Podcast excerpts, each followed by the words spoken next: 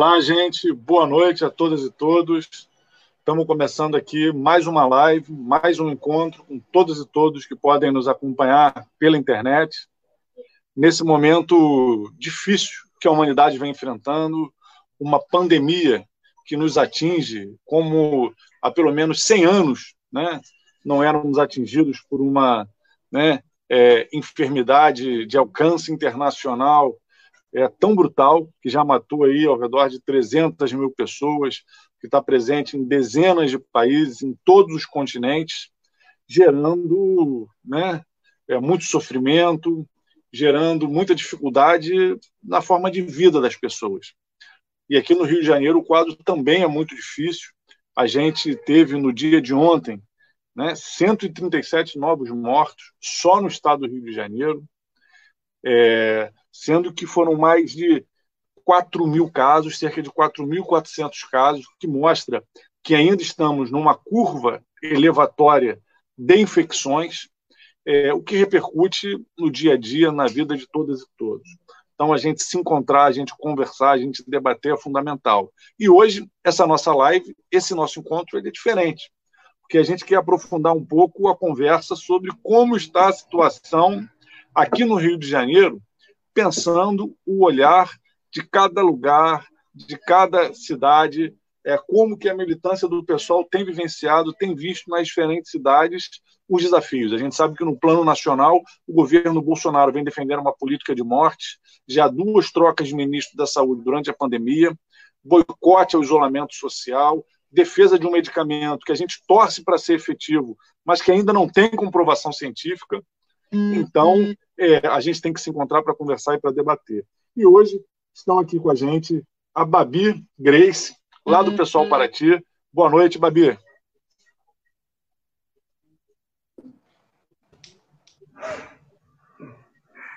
Boa noite, Babi. Fala com a gente.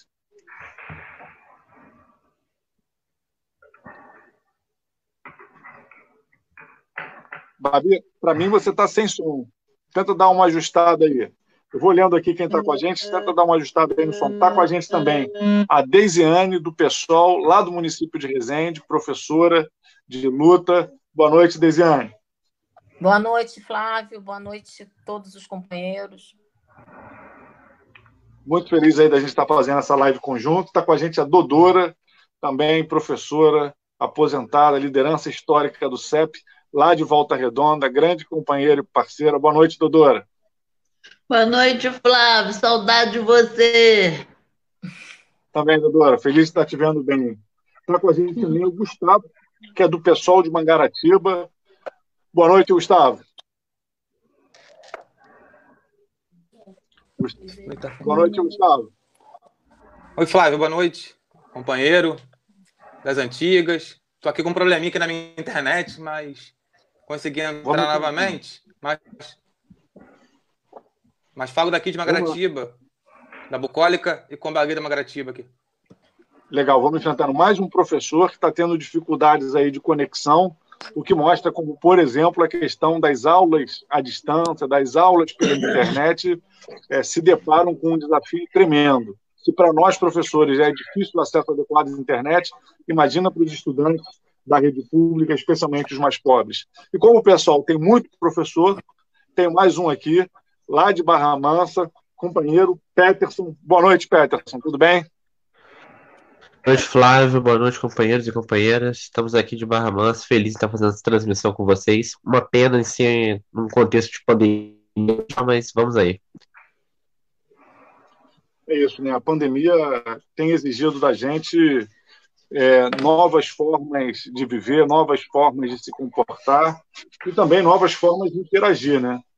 E aí, essa questão das lives, desses encontros virtuais, é uma tentativa da gente manter a interação social saudável da maneira que é possível fazer nesse momento. Então, é, vou começar aqui a nossa, é, a nossa live fazendo uma provocação para a Dodora. Dodora, a gente está vendo aí no, no Brasil inteiro essas dificuldades, essa polêmica com relação à questão do isolamento. O Bolsonaro, o presidente da República, deveria liderar o país no enfrentamento à crise, boicota as medidas dos governadores e não apresenta nada em termos de enfrentamento à pandemia, em termos de uma, um olhar estratégico para a economia que não seja furar o isolamento social, que é uma política de morte, de expor a população à morte. A curva de contaminação só cresce e tem muita preocupação. A gente sabe que no início essa pandemia estava muito concentrada é, nas regiões metropolitanas, começou na cidade do Rio, em Niterói, depois cresceu muito em Caxias. Como é que está agora aí em Volta Redonda? Como é que está a política de isolamento social? Como é que está essa situação Dodora? Flávia, a situação aqui está muito complicada. É, o prefeito cada hora fala uma coisa. A gente tem dois polos de poder aqui, vamos dizer assim, né? A CSN e a prefeitura.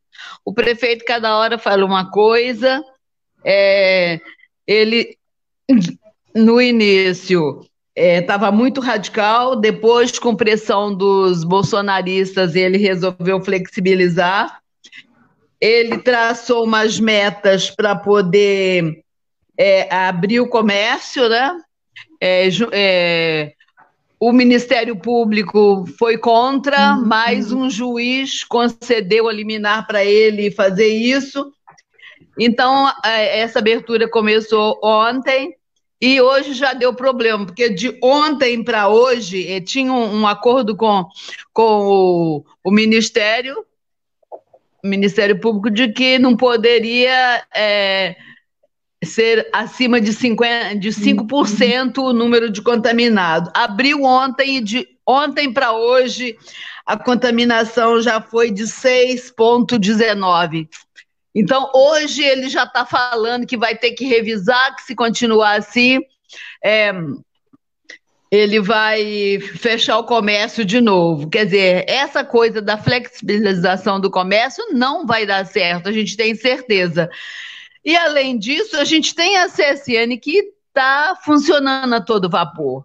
A única voz destoante nesse contexto é da uhum. oposição sindical que está denunciando e insistindo, e nós do pessoal que temos endossado todas as, as ações da oposição sindical. É, tem um estudo que é, diz que o alto, porque você você está sabendo, acompanhando, claro que no estado do, do interior, Volta Redonda é que tem o maior índice né, de, de tudo. Hoje nós contamos com 714 casos, 1.830 notificações, 23 óbitos e 572 72 curas. É, acontece que num estudo que eu acho que o prefeito encomendou, eu vi na imprensa, é, eles, eles fizeram uma listagem de por que, que Volta Redonda está liderando esse triste é, ranking, né?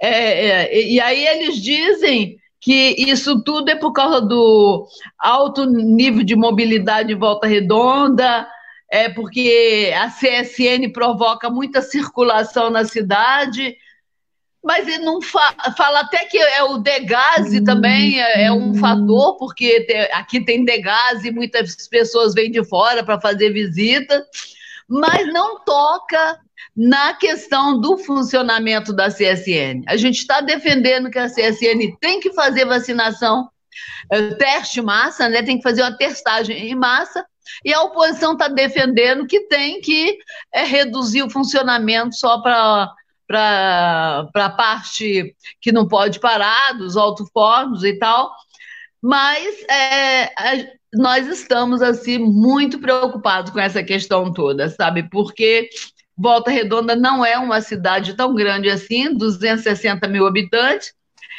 para estar com esse nível de contaminação. Ontem, por uma emergência, eu tive que sair, ir ao banco, Fiquei horrorizada com o que eu vi. A cidade está funcionando normalmente, normalmente funcionando. E todo mundo sem máscara, embora uma das exigências do Ministério Público é que as pessoas usassem máscara, mas muitos moradores de rua, nos pontos. Então, assim, nós estamos, é, não estamos muito diferente do que o resto aí da, do país. Ô, doutora, Bom, obrigado por nos fazer esse primeiro ponto de vista. é, infelizmente, a gente vê a curva de contaminação crescer, a curva de mortes crescer e com muita subnotificação.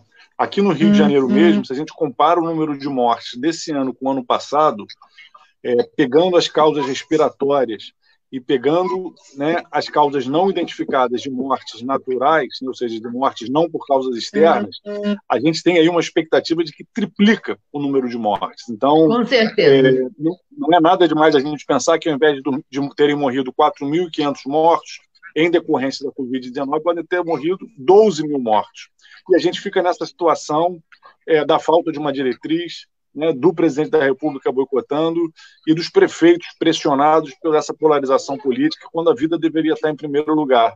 Para ficar aí no sul fluminense, Peterson, e aí em Barra Mansa, como é que está? E você sabe também que um dos debates que a gente tem feito muito aqui na LERJ é que a gente defende que haja é, atividades com os estudantes para que eles mantenham um vínculo com a escola. Mas a gente está muito preocupado com a desigualdade de acesso aos meios, principalmente aos meios digitais. Tem muito aluno que não tem acesso à internet, a computador. Fala rapidamente como é que está esse quadro da epidemia aí, como é que vocês estão vendo isso na educação, a questão de continuar o ano letivo à distância, de não mudar a data do Enem. Fala aí rapidamente aí para a gente rodar. É, então, Flávio, a gente aqui começou a nossa, nossa quarentena, né, assim como todo mundo, quando os primeiros casos no Brasil foram confirmados, por primeira semana de março, e até então a gente tinha pouquíssimos casos, a pandemia as pessoas estavam aceitando é, dentro de um certo limite, só que, como bem descreveu a Dodora, aqui também houve bastante pressão por parte dos setores comerciais da cidade de Barra Mansa, que fazem, compõem a elite histórica da cidade. E no dia 29 de abril, muita pressão em cima do prefeito Rodrigo Drable, que acabou cedendo, é, se abriu-se o comércio com argumento de Dia das Mães, o argumento bolsonarista de que as pessoas vão morrer de fome, que a gente sabe que é um argumento covarde, enfim. As mesmas pessoas que argumentam isso são as pessoas que, por exemplo, queriam que o auxílio emergencial fosse de 200 reais. Enfim, no dia 29 de abril, esse coberto, até o dia 29 de abril, a gente tinha 38 casos de contaminação de Covid-19 em Barra Mansa. Hoje, o último, o último boletim que saiu, que é de ontem, a gente teve 123, a gente já tem 123 casos. Ou seja, a gente quase que triplicou, é, com certeza, quase que triplicou de casos de de, é, do momento que o comércio é, reaberade até o dia de hoje. Sendo que na sexta-feira passada, na sexta não, na quinta-feira passada, uma juíza determinou um novo fechamento do com setores da elite municipal gritando que isso era um absurdo, ou seja, botando os lucros acima da economia, com vários casos de denúncia de patrões que não estão pagando seus funcionários, e com o prefeito municipal dizendo é, que, que o Brasil não é Alemanha, não é França, não é pode fechar, e um dizendo que vai entrar numa ação judicial contra uh, a ação dele que determinava o fechamento do comércio, né? O novo fechamento do comércio, que hoje, infelizmente, tive que ir ao centro e vi que está não do jeito que deveria estar, mas está sendo fechado. Em relação às escolas, já temos um tempo que as escolas estão fechadas, já temos, é, até agora a gente não passou por um processo de EAD no município de Barra Mansa, diferentemente do estado. No entanto, a gente tem algo que está nos preocupando. É, a mandou instalar é, tanques por todas as escolas, mandou instalar álcool em gel, colocando álcool em gel nas escolas, e nessa semana tem uma live com o secretário de Educação. Então nós estamos em constante estado de alerta para saber o que vai ter. Eu verdadeiramente espero que a Prefeitura de Barra Mansa, a Secretaria Municipal de Educação e o Poder Público tenham o bom senso de não obrigar uma volta às aulas no meio dessa pandemia, colocando em risco não só a vida dos estudantes, como também de seus familiares e trabalhadores da educação de Barra Mansa. Não, é, a gente no Brasil tem constitucionalmente definido que as crianças e adolescentes são sujeitos prioritários de direitos e a gente tem visto, inclusive nessa pandemia, é, alguns casos de óbitos de crianças e adolescentes. Sem falar que as crianças e adolescentes, como na maioria das vezes são assintomáticas, acabam sendo vetores da doença, o que poderia levar a um descontrole da epidemia na região. Então, é inaceitável.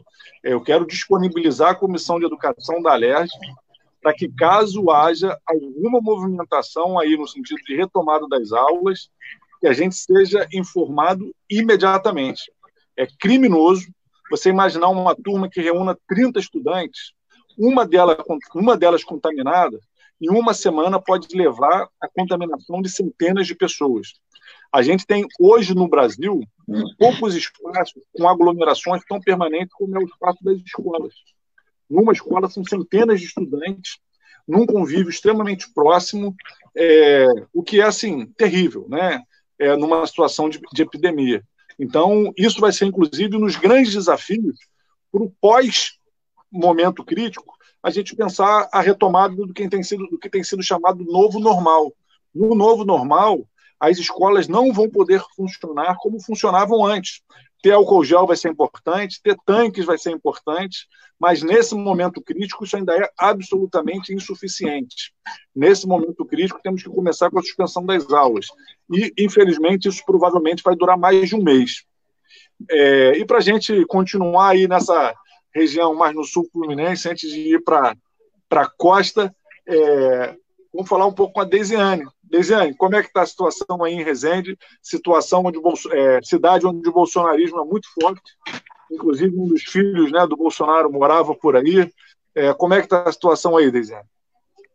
Então, Flávio, é, aqui em Resende a gente começou com isolamento é, importante e sendo respeitado. Logo em seguida, como você mesmo falou, aqui é um reduto bolsonarista. Né? A MAN representa isso. Então, a pressão da, dessas, desses redutos conservadores a favor da abertura do comércio, por exemplo, foi decisivo para que o prefeito ficasse com esse, que é médico, né? ficasse com esse discurso contraditório de que é preciso seguir orientações médicas, mas é preciso flexibilizar. Então, já há duas semanas o comércio funciona, num horário reduzido e com exigência de máscara, mas funciona. Mas, mas essa exigência cai por terra quando a gente vê aglomeração pela cidade. A cidade está aglomerando, as pessoas entrando nos, nos, nas lojas, consumindo, como se nada tivesse acontecendo. E a gente tem em Resende, aí eu pude ver que mais casos do que em Barra Mansa, que é uma cidade maior. A gente tem 148 casos confirmados, oito óbitos, 168 suspeitos em isolamento. Né? Então, e a gente tem dois agravantes aqui em Resende, não só a, a AMAN, que é o maior reduto né, militarizado do, do, do, país, berço do bolsonarismo, ele, ele, ele faz, né, vem para cá, faz essa bravata de que é residência, tem um filho né, que, que mora aqui, o 04, né, como ele numera, Gogado. Aqui também tem uma região turística que fica afastada do, do grande centro, que é a região de Visconde de Mauá, que engloba Minas Gerais também, que engloba vários municípios, mas que, por exemplo, na região de Visconde de Mauá, estava falando com alguns companheiros, tem apenas dois postos de saúde para atender três cidades, sendo que dois estados diferentes. Quer dizer, nessa, nessa maciça subnotificação, nessa não testagem, a gente não tem um mapeamento claro de como que fica a população. O que eu sei é que Mauá, por exemplo, a sociedade civil está né, tá se organizando e está vendo, e, e, com alguns donos de, de pousadas conscientes, pensando num plano de ação alternativo para ajudar a população. Teve ampliação de leitos? Teve ampliação de leitos aí, de leitos de enfermaria, de leitos. Não, não tem. Olha, é, a informação que eu tenho é que ele de fato abriu, fez uma espécie de, de, de centro à parte no hospital de emergência. Ele daqui, ele, ele mostra isso o tempo inteiro. Tem a Santa Casa também, parece que tem leitos disponíveis, segundo ele. Ele faz lives também mostrando, tá lá. Parece, eu não sei quanto desses leitos estão ocupados. Eu não vi nenhum dado específico, mas pelo que ele tenta mostrar é que há ainda capacidade para atendimento, né? E lembrando que essa semana já está há algum tempo, acho que umas duas semanas, mas acho que agora intensificou, assim como no estado, a Secretaria Municipal de Educação lançou né, um plano de ação impondo, impondo uma plataforma online para as crianças e para os profissionais de educação, que muito nos preocupa, porque a, a, a bolsões de pobreza aqui em Resende, apesar das pessoas acharem que não. E agora a gente tem que tratar dessa Opa. explosão. Cortou aí, Desiane. Não sei se cortou só para mim. Tá me ouvindo? Tô, agora eu tô. Eu realmente escutei alguma coisa. Alô? Oi. Oi, Desiane, tá me ouvindo? Tô te ouvindo. Você tá me ouvindo?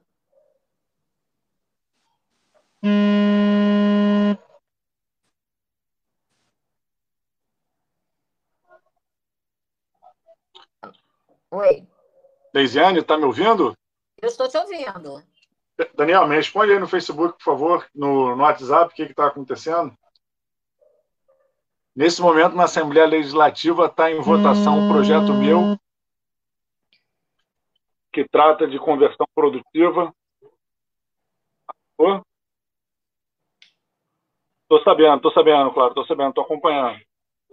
Beijo.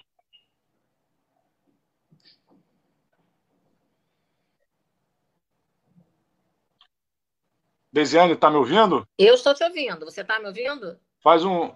É... Babi, você está me ouvindo, Babi? Faz um joinha aí para mim se você estiver me ouvindo. Babi, está me ouvindo? Faz um joinha aí se você estiver me ouvindo, Babi.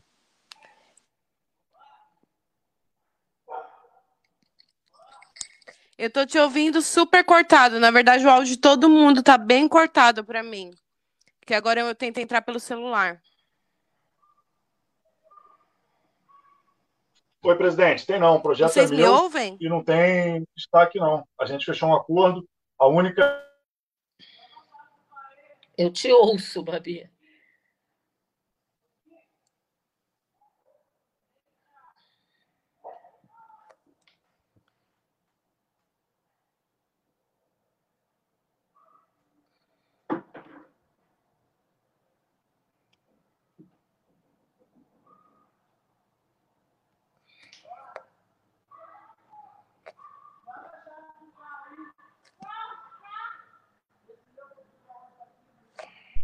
Oi, gente, estão me ouvindo? Eu fiquei sem microfone aqui por um tempo. Eu Agora estão me ouvindo? Eu, te eu estou. Eu Se estou. vocês estão me ouvindo, vamos para Paraty. Vamos para Paraty, lá na, na Costa Verde, saber como é que está a situação. Paraty é uma cidade também aí que tem uma complexidade é, na dinâmica política. Então, Babi, mais uma vez, boa noite. É, fala um pouco para a gente aí como é que está a situação aí em Paraty. Tá me ouvindo? Tô sim.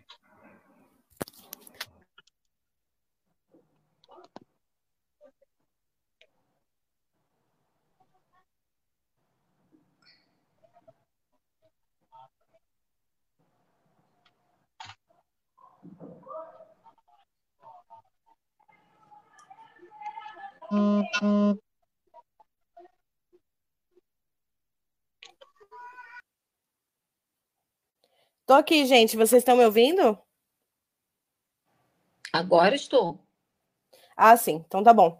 Gente, pedir desculpas aí, né? Esse horário é, é o horário crazyane da, da internet. Todo mundo tá usando agora na quarentena.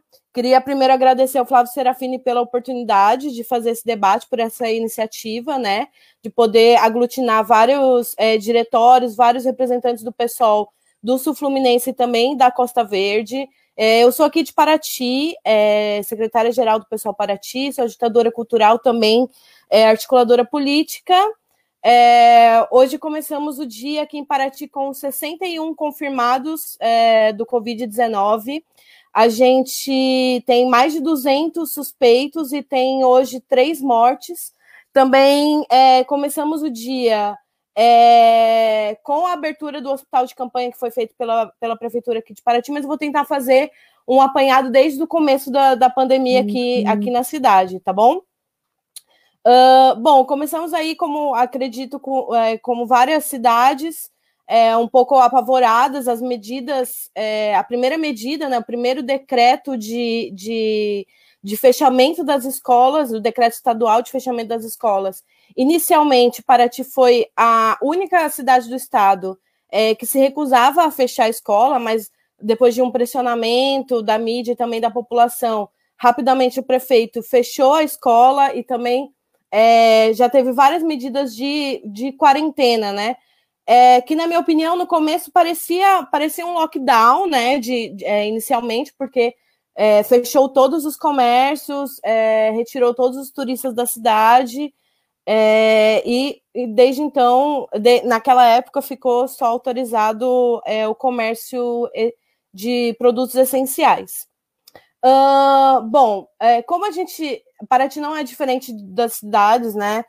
Como todas as cidades vêm sofrendo é, muito pressionamento econômico dentro, é, é, partindo dos comerciantes locais, é, principalmente, eu vejo principalmente de comerciantes que não estão diretamente ligados com o turismo de Paraty, que aqui na região da Costa Verde é, vive, é, majoritariamente as pessoas vivem do turismo, né?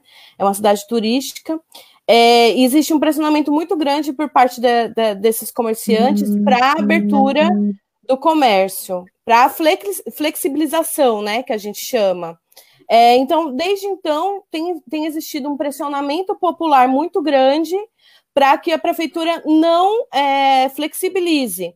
É, o pessoal Paraty iniciou um abaixo-assinado, que agora deve ter 1.700 assinaturas contra qualquer tipo de flexibilização, porque a gente já via que é, a, a Prefeitura de Paraty sinalizando é, que ia ceder para o poder econômico, né? Que é o que a, a maior parte da, dos políticos, da velha política, fazem nesse momento, é para o poder econômico, com, é, priorizam isso em vez de priorizar a, a vida das pessoas de uma maneira geral, a conscientização e tudo mais.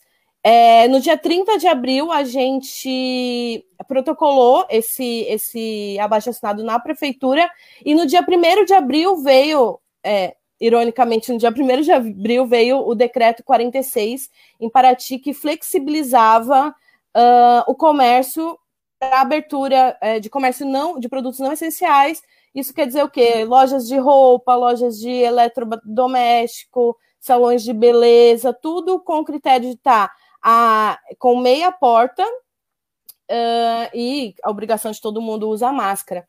Mas a gente entendendo que aqui em Paraty as pessoas ainda não não estão convencidas da quarentena de uma maneira geral e não estão respeitando, a fiscalização não acontece de uma maneira efetiva. A gente tem relatos de turistas que conseguem, é, de, várias, de algumas formas, entrar dentro da cidade, colocar a população em risco.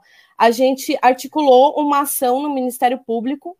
É, com vários coletivos da cidade, associações de moradores, moradores, as, as, associações de moradores das comunidades tradicionais se colocando contra a flexibilização com notas públicas, o Fórum de Comunidades de uma atuação muito forte também, é, Fórum de Comunidades Tradicionais, e a gente decidiu articular essa ação no Ministério Público, é, entramos com essa ação, teve cerca de 13 ou 14 assinaturas de coletivos, estendemos isso também para os coletivos de solidariedade, né? Porque agora, nesse período que a gente está vivendo, várias redes de solidariedade estão surgindo e pessoas que nunca se movimentaram, que não têm um, um, um histórico de ativismo, estão se, se organizando, se movimentando para ajudar as pessoas que estão precisando. E através dessa ação no Ministério Público, a gente barrou a flexibilização aqui em Paraty. Isso é uma vitória muito grande para a gente, é, principalmente do movimento social, porque a gente entende que, só, é, que o, só as ações coletivas nesse momento, como todos os outros momentos, é, as ações coletivas é que conseguem dar é, é força para a gente continuar nessa luta, né? E a todo momento a gente sofre ataques, então foi barrado, o Ministério Público entrou com uma. A, com, é, aprovou a nossa ação, a prefeitura tem que responder uma série de questionamentos, que são os questionamentos que tem em todas as cidades, né? Temos leitos de UTI, esses leitos de UTI, eh, não temos leitos de UTI, mas os questionamentos são, né? Se os, esses leitos é, dão conta, de, de, acordo com o número de, de pessoas que a gente tem na cidade, é, de, de, de de curar essas pessoas, se a fiscalização está sendo feita. Então, a gente mandou fotos de aglomerações, né, que, que a gente recolheu, as pessoas foram mandando para a gente para poder é, barrar isso. Ele tem que responder ao Ministério Público ainda, e aí, em resposta para o setor econômico, o que, que a Prefeitura de Paraty é, tem feito? Eles fizeram uma petição pública no, no, no site oficial da prefeitura, algo que eu nunca tinha visto. Tipo, estou oito anos militando no pessoal, nunca tinha visto alguma coisa do tipo um prefeito abrir uma petição pública no site da prefeitura para é, de pessoas que são a favor da flexibilização. Uh, pra, e, e essa petição é para sensibilizar o Ministério Público, enfim, é, diante de tudo isso, a gente está tá, tá dando continuidade à nossa luta. E só para encerrar, não sei quanto tempo foi, porque eu vim super afobada, porque a internet subiu, caiu, desceu e deu vários problemas. É, lembrar que a gente vive do turismo novamente e que a gente só a gente historicamente já se organiza, né? Mas a gente sente que tem uma força muito grande agora na nossa organização, porque falta muita política pública, ou seja, fica um jogo político entre flexibiliza ou não flexibiliza, população não quer que flexibilize, comércio quer que flexibilize, a gente está vivendo hoje uma Câmara de Vereadores totalmente ausente, totalmente silenciosa, ficou um mês de recesso é, por conta da quarentena, enquanto, é, enquanto isso a gente tem um aumento de casos muito grande. Nesse período, entre a flexibilização da prefeitura e a nossa, a nossa ação no Ministério Público, é, é, foi uma semana, então a gente já está vendo o quanto que uma semana em que Paraty ficou aberta, esse resultado de, é, de pessoas contaminadas no nosso, no nosso boletim epidemiológico, né? Então a gente teve já uma, uma, um aumento muito grande, e isso porque foi uma semana de flexibilização. Imagina se a gente tiver mais tempo, né? E aí é isso. É, a gente precisa de políticas públicas na cidade. Agora, eu acho que para avançar a nossa organização coletiva, precisa pensar em propostas para para pautar a cidade, né, diante da, da pandemia que a gente está vivendo, porque a gente tem totalmente uma Câmara uhum. é, esvaziada, silenciada, silenciosa, e que uhum. a gente sabe que nesse momento que a gente mais precisa de políticas públicas, né, que a gente vê os nossos parlamentares do PSOL, como Flávio e vários outros deputados estaduais do PSOL, os deputados federais, é, são, né, são, estão na linha de frente é, da luta para implementar essas políticas públicas, sendo propositivos, e a gente vê esse contraponto na, na, na cidade, né? Desculpa, gente, Pô, falei assim. Nada, tá ótimo. Vocês estão de parabéns pela resistência. A gente sabe aí o, o Papu acabou de fazer uma, uma mensagem aqui reiterando essa batalha que você está fazendo e falando, né? Isso aí, a prefeitura chegou ao ponto de colocar um abaixo assinado dos comerciantes na página da prefeitura para mobilizar pela flexibilização do isolamento social. A gente vive aí em Paraty, né? A gente vive um momento muito difícil no Brasil, onde por um lado tem uma pressão, né? É, do bolsonarismo muito grande pelo boicote ao isolamento social. Por outro, é, no cenário, obviamente, de crise econômica mundial, né, causada também pela pandemia, onde o papel dos governos federais é fundamental para o enfrentamento da crise, porque município e Estado não gera moeda, não produz moeda, não pode se endividar. Isso passa muito pelo governo federal. E nos, né, na maioria dos países do mundo, os governos federais estão coordenando o enfrentamento da crise. Aqui no Rio, por um lado, os governos federais atiçam é, esse sentimento mesquinho, né, uhum. tanto dos governantes quanto dos setores empresariais, por uma política de morte, que é a política de boicotar o isolamento social. Por outro, o governo federal estrangula, não dando apoio aos estados e municípios, fazendo com que essa situação gravíssima é, vá se aprofundando. Então, é, é uma dificuldade, é uma dificuldade e a gente tem que lutar. E Quero ouvir agora o companheiro Gustavo aí de Mangaratiba. Gustavo, como é que está essa situação aí em Mangaratiba? Como é que está a resistência? Gustavo está online com a gente não? Tá, fala aí, Gustavo. Como é que tá, rapaz?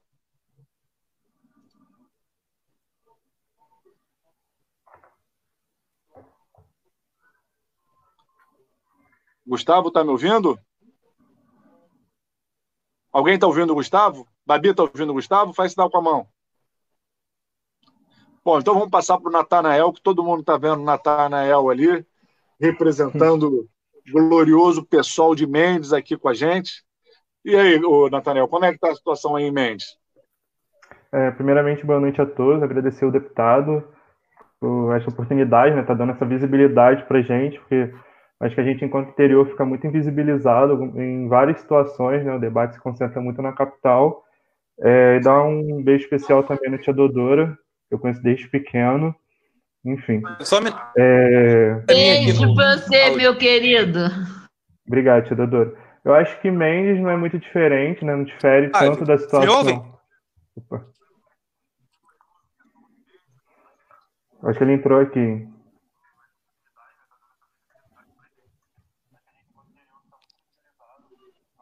Fala, Natanael. É.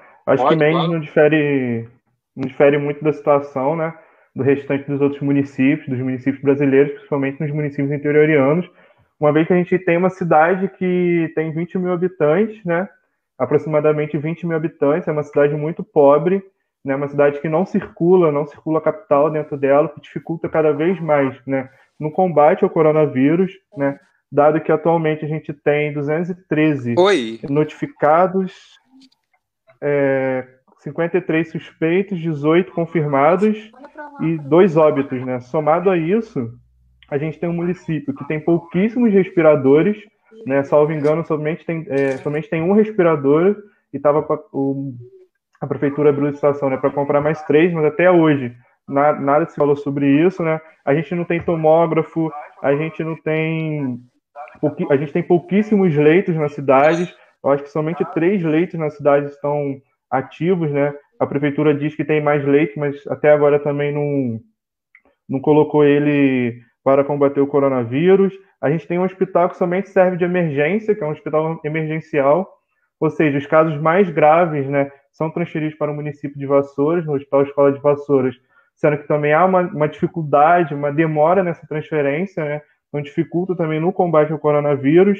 De forma geral, a população também assim como os municípios vizinhos, né? Não está aderindo ao isolamento social, né? A prefeitura também, ela não faz uma campanha de conscientização sobre a importância do isolamento social, né? Que é o único meio atualmente, né, de combate ao coronavírus, uma uhum. vez que você não tem nenhuma, nenhuma vacina, nenhum remédio, né, que combata fortemente, né, que ajude no que cure o coronavírus, né?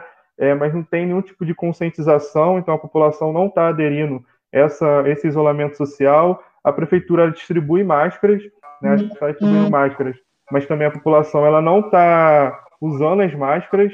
Né? Em Mendes, né, foi decretado, assim como nos outros municípios, o, é, o fechamento dos comércios não essenciais, né? Só que é um decreto, né? Que tem, obviamente tem força de lei, e só está funcionando por direito, né? Como de, é, de fato não está funcionando, uma vez que os comércios essenciais eles estão funcionando a meia porta, né? Somente não houve uma flexibilização do comércio, né? Você tem um decreto, né? É, ali pedindo para fechar, né? Decretando para fechar o, o, comércio não essencial, mas mesmo assim está funcionando a meia porta, né? Mesmo não havendo uma flexibilização, ou seja, está funcionando por direito, mas não de fato, né? E aqueles comércios essenciais, né? Como por exemplo farmácia, etc. Eles estão funcionando, obviamente, mas com um acúmulo de fila, né? fila sem o mínimo, eh, mínimo de distanciamento, sem nenhum tipo de fiscalização. É, a fiscalização em Mendes, ela funciona até de certa forma, né, enfim, dada a realidade local, né, de forma produtiva, mas né, deixa pecar no sentido de não, é, fiscal, não fiscalizar de forma é, coesa, né, assim, ela fiscaliza poucos, poucos fiscaliza poucos comércios, enfim, a gente tem um acúmulo é, gigantesco num, num, comércio aqui, num supermercado, né? Que está de noite aberto e a, prefe a, prefeitura não fiscaliza, né? Mas isso, eu acho que é, é no Brasil todo, né? A, a população ela não está aderindo, né? Eu acho que o governo, né? Federal, no âmbito federal, ele, como o deputado Flávio falou, ele incentiva, né? O, o não isolamento social né, ele desacredita na pandemia, ele subestima a pandemia, né, fazendo com que é, a, gente, a gente cresça cada vez mais, né? o Brasil se torna o epicentro, né? daqui a pouco vai se tornar o epicentro na pandemia, e a gente, enquanto pessoal, enquanto esquerda, a gente tem que ver uma forma né, de propor medidas concretas, né? o pessoal acho que é o partido que mais está propondo nesse sentido, e a gente também tem que pensar que essa pandemia, ela é uma pandemia que atinge, de certa forma, a todos, né? Só que não só que atinge, de certa forma, todos, só que dependendo da sua classe social, ela atinge de maneira diferenciada, né? Da sua classe social, do seu gênero, da sua raça, né? Tanto que no Brasil a, a pandemia ela atinge em larga escala a população negra, periférica, as mulheres, a classe trabalhadora. Então, assim, mente de forma geral, é, não está aderindo a nenhum tipo de isolamento. A gente conta aqui com a velha política, né? É, que é muito comum no interior. A gente, né, aqueles partidos de esquerda, funciona como partido de verdadeiros partidos de aluguéis. A gente, como pessoal, se coloca como sendo o único partido de esquerda no município, e ainda assim a gente tem que enfrentar o bolsonarismo no município, que é majoritário, né? A gente teve aqui 80% do eleitorado bolsonarista e que fazem, e atualmente, né, estão fazendo carreatas incentivando né, o não isolamento social e a abertura do comércio, aí fazendo cada vez mais os números cresçam no município, né? Então, acho que por hora é isso. Acho que a realidade de Mendes não difere dos outros municípios, né, cada um na sua proporcionalidade, mas de forma geral, de fato, está muito difícil é, para o combate do coronavírus em Mendes, né, tendo visto que o poder público é ineficaz, não está sendo é, eficiente, e a população ela também não está aderindo ao isolamento social, subestimando aí o, a pandemia e o Covid-19 em nosso município. Muito obrigado.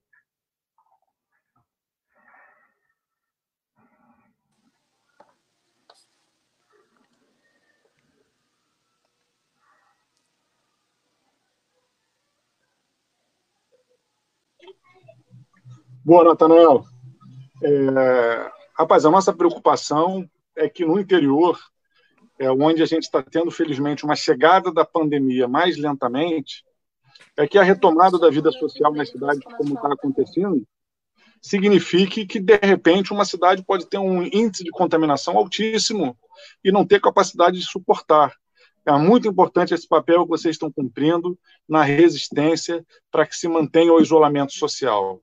É, eu fico feliz de estar ouvindo cada um de vocês falar da mobilização uhum. nesses lugares para que isso aconteça. Então, quero ouvir também o companheiro Gustavo, professor, amigo aí de longa data, desde a época da Universidade Federal Fluminense. Como é que estão as coisas aí em Mangaratiba, Gustavo?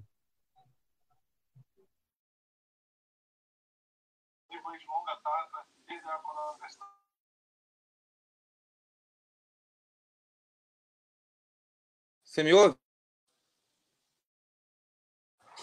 Otávio, me ouve? Estamos ouvindo, pode falar. Oi, oi, alô?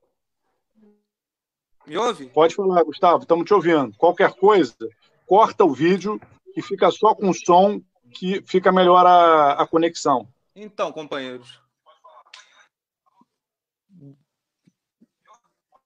Então, aqui em Mangaratiba, o prefeito tem ido na linha das outras leituras aqui vizinhas. Assim, uma cidade de porte, que tem hoje cerca de 45 mil habitantes e que a prefeitura tem tomado medidas, de certa forma, cosméticas, medidas midiáticas, e que não são medidas calcadas em políticas integradas, sobretudo com os outros municípios. E Mangaratiba, hoje, conta com uma população flutuante, onde, onde verão, em altas temporadas e em finais de semana e feriados, a população cresce e quanto ainda o problema da, das moradias de uso ocasionais, no caso. Então, a Mangaratiba tem, tem especificidades que têm que ser consideradas. Fica na Bahia de Sepitiba, enfim, um, porto e um terminal da Vale, com cargueiros, e, enfim, circulam pela Bahia, rodovia Rio Santos, que corta o município todo de uma ponta a outra. Enfim, um município de porte pequeno, mas que fica em uma região estratégica, digamos assim. E a prefeitura tem, tem, tem adotado medidas, de certa forma, cosméticas e midiáticas, na linha das outras prefeituras. Eu acho que falta uma, uma política integrada entre os municípios vizinhos, a fim de dar uma solução assim, pra, para o problema. Aqui em Matiba, pelos dados atualizados de hoje, dia 19, já temos um total de 117 casos confirmados de pacientes e seis óbitos, com dois em investigação. Então, temos um, um hospital, um único hospital público, o Hospital Vitor Breves, sem, nenhum, sem, sem UTI, embora o prefeito tenha feito a aquisição de equipamentos e tenha recebido, inclusive, ajuda da Vale, das empresas aqui, da MRS hoje, mas são medidas na linha das outras prefeituras, cosméticas, midiáticas, enfim, que não atendem, de certa forma, o que se pede, né? Em um momento, de, enfim, de emergência sanitária. Então, a, a nível educação, Flávio, aqui em Magaratiba, a Secretaria Municipal de Educação, Esporte e Lazer baixou um, uma portaria há uma semana que dispõe sobre a, a sessão temporária de funcionários da Secretaria de Educação, vinculados à Secretaria de Educação, para serviço, para prestar serviço na Secretaria de Saúde, sem nenhum treinamento, sem nenhuma, enfim, sem nenhum, assim, abusando de um gente gravíssimo, né, que é o desvio de função, né? É um caso flagrante de desvio de função. E na anterior, antes da, da saída do secretário de Educação, da troca do secretário de Educação, a secretaria baixou uma, uma portaria que, que falava de responsabilidades escolares. Então, olha, mas reabertura agora por de unidades escolares com, com a com a com a, a o gerenciamento né, de funcionários e escala de funcionários. E isso foi analisado pelo Cata aqui, pelo núcleo do CEP, Mangaratiba, e questionamos a, a decisão da Secretaria Municipal de Educação de reabrir as escolas. Quando eles revogaram, portanto, a portaria, voltaram atrás e decidiram não mais é, baixar a portaria de reabrir a escola. Agora vem nova portaria no sentido de, de ceder funcionários da Secretaria de Educação pra, para o combate ao coronavírus aqui no município. Mas então é isso. De certa forma, a prefeitura daqui tem ido na linha das outras prefeituras. Não tem nada de diferente, não tem nenhuma novidade aqui em Magaratiba. E fica, ficamos assim sem uma, uma integrada entre os municípios vizinhos. Então ficamos à mercê de uma política, digamos assim, mais é, sólida, né?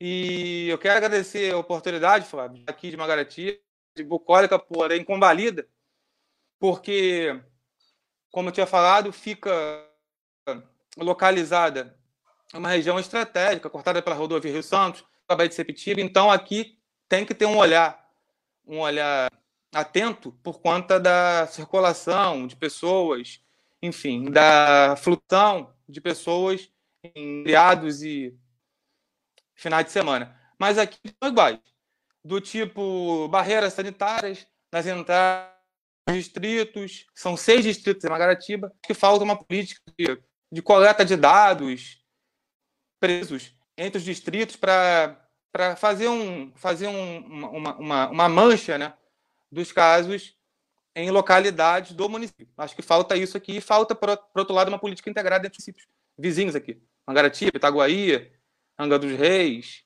e Rio Claro. É, isso seria então, básico, né? oportunidade, Flávio. Você de um tribuno a serviço das lutas populares em todo o estado do Rio de Janeiro. Valeu, Gustavo. Obrigado. E essa questão que você levanta é o básico para tentar conter uma epidemia como essa que a gente está vivendo, que é você saber ter né, esse acompanhamento epidemiológico de quais são as áreas mais afetadas, quais são as áreas menos afetadas, para que você consiga promover um isolamento social mais radical nas áreas onde está tendo maior índice de, de, de acontecimento. Mas a situação é muito grave. A Isabela mandou uma pergunta aqui para a gente, que eu queria responder dialogando um pouco com todas essas questões que vocês estão tendo. A Isabela perguntou: os municípios e os estados já estão recebendo o valor que foi aprovado no Congresso Nacional de ajuda aos estados e municípios? Ainda não. O governo Bolsonaro já deixou passar oito dias sem funcionar a lei de ajuda aos estados e municípios, o que significa uma chantagem com prefeitos e governadores. A gente fala com muita tranquilidade de quem está na oposição, de quem está criticando o governo, de quem está enfrentando os pontos que a gente tem divergência com dureza, é, mas é evidente que existe hoje uma chantagem. Como eu já falei anteriormente, municípios e estados não têm condições de terem uma política monetária própria. Não podem aumentar seu nível de endividamento, não podem é, produzir moeda para conseguir responder à crise. E hoje existe uma necessidade mundial dos países garantirem a vida das pessoas. Não é possível ter isolamento social sem ter proteção social e suporte aos estados e municípios.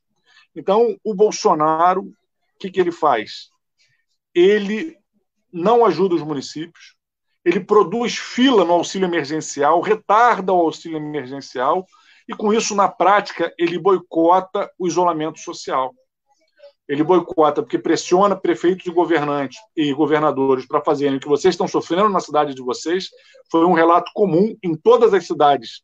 Os prefeitos vão e voltam, vão e voltam com relação ao isolamento. Em alguns casos, só voltam, só querem acabar com o isolamento, porque tem realmente uma asfixia econômica e tem também uma concessão à política de morte.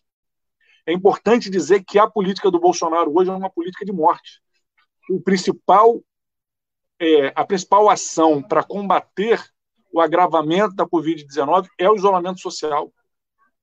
Não poder fazer isolamento social porque não tem proteção social, porque não tem renda básica universal para garantir que as pessoas possam ficar em casa, porque não tem ajuda aos estados e municípios para que os estados e municípios possam continuar funcionando, é expor as pessoas à possibilidade da morte.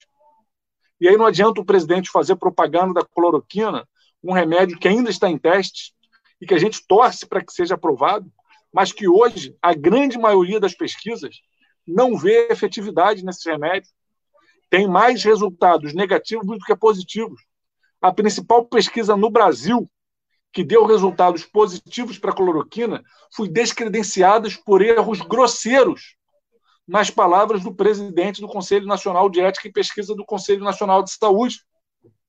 Todos nós queremos que tenha vacina, todos nós queremos que tenha medicamentos que sejam efetivos. Mas a gente não pode fingir que tem medicamento efetivo, colocando a vida da população em risco, que é o que o bolsonarismo está fazendo. Nesse sentido, eu quero dizer para cada um e cada uma de vocês que estão nos municípios: a linha está correta. Vamos defender isolamento, sim. Vamos defender proteção social. Estados e municípios têm que priorizar a possibilidade das pessoas ficarem em casa. Está havendo muita subnotificação. O nosso cálculo é que as mortes são pelo menos o triplo, o triplo do que vem sendo notificado. Isso não é um cálculo aleatório. Isso é com base no número de mortes por é, síndrome respiratória aguda. Isso é um cálculo no número de mortes que aumentou por causas naturais do ano passado para esse ano. A gente teve né, um processo em que triplicou no estado do Rio de Janeiro o número de mortes é, por causas naturais, ou síndrome respiratória aguda, ou não identificadas. E não tem nenhuma outra explicação para esse aumento do número de mortes que não seja a Covid-19. É importante a gente ter isso. Eu estou trabalhando para que a gente tenha é, um núcleo de divulgação dessa estimativa uhum. permanente. Porque a desinformação é a principal arma do bolsonarismo, fascismo que está hoje crescendo no Brasil. Eles né, é, falam de né, outras verdades, verdade relativa, quando na verdade o que a gente tem são mentiras, fake news, uma máquina de mentira na internet que é cada vez mais difícil de confrontar. Então, nesse sentido, nós temos que ser firmes. A gente vê que, às vezes, tem algumas decisões judiciais que são contraditórias, mas, no geral, nesse momento no Brasil, tanto os ministérios públicos, quanto as defensorias públicas, quanto o próprio Poder Judiciário, tem tido um posicionamento minimamente responsável no que diz respeito à garantia das condições de isolamento social. Então, a gente tem que juntar forças, fazer um movimento de ter frentes pela vida. E nesse momento, frente pela vida é frente que garante o isolamento social. E a gente está aqui completando já uma hora de live. Né? Então, estamos aí nessa live do interior. Não sei se é a primeira live que o pessoal faz nesse formato, com cinco municípios aqui junto com a gente. É, cinco ou seis, né? A Angra não conseguiu participar, o Glorioso Cigano não conseguiu entrar, não sei se está conseguindo nos acompanhar em decorrência aí das dificuldades com a internet, mas é uma live muito representativa né, de todo o sul do estado, tanto no litoral quanto lá na região mais do Paraíba. Então, estamos aqui nessa live e é, repasso rapidamente aí a bola para vocês para uma segunda rodada rápida. Vamos tentar ser dinâmicos aí, porque somos muitos falando, para a gente conseguir concluir uhum. essa live na sequência. É, e deixo para vocês, então, é, essa provocação de quem são os atores que estão junto com a gente do PSOL lutando pela manutenção do isolamento social nas cidades. Tem outros partidos políticos que também estão bancando essas posições, tem associações de moradores, tem entidades de classe, sindicatos, etc. Como é que está aí uhum. rapidamente em cada uma dessas cidades o Ministério Público? Alguns de vocês já falaram rapidamente sobre isso, mas eu queria falar desses atores sociais, que a gente está num momento onde a gente tem que ver quem está disposto a juntar força para enfrentar o fascismo. Uma das caras do fascismo é essa política de morte, de ojeriza a vida. A gente viu o que foi na Segunda Guerra Mundial, né? a gente viu o que foi a política do nazismo, do fascismo, é, e hoje no Brasil a gente está diante de uma escalada autoritária da alimentação do conflito, da defesa dos golpes. É, não dá para minimizar o que, que representa um governo uhum. em que seus membros falam de AI-5. O que, que é AI-5? É o período mais duro da ditadura militar, onde mais se matou, onde mais se torturou, onde mais se caçou direitos políticos. Hoje nós temos um governo que pauta essas questões, que pauta essas questões e, ao mesmo tempo, pauta a política de morte no enfrentamento à pandemia. A gente tem que responder. Então, eu quero saber, concretamente, para quem está nos olhando, inclusive, amadurecer, saber elementos dos debates que a gente tem feito no pessoal, quem são os atores que têm nos, aliado, nos ajudado no enfrentamento à política de morte nos municípios. Vamos lá, fala rapidamente aí. Vamos começar agora pela Babi de Paraty. Babi, um pouco mais breve agora que na primeira rodada. Quem são os atores que estão aí nos ajudando nesse enfrentamento?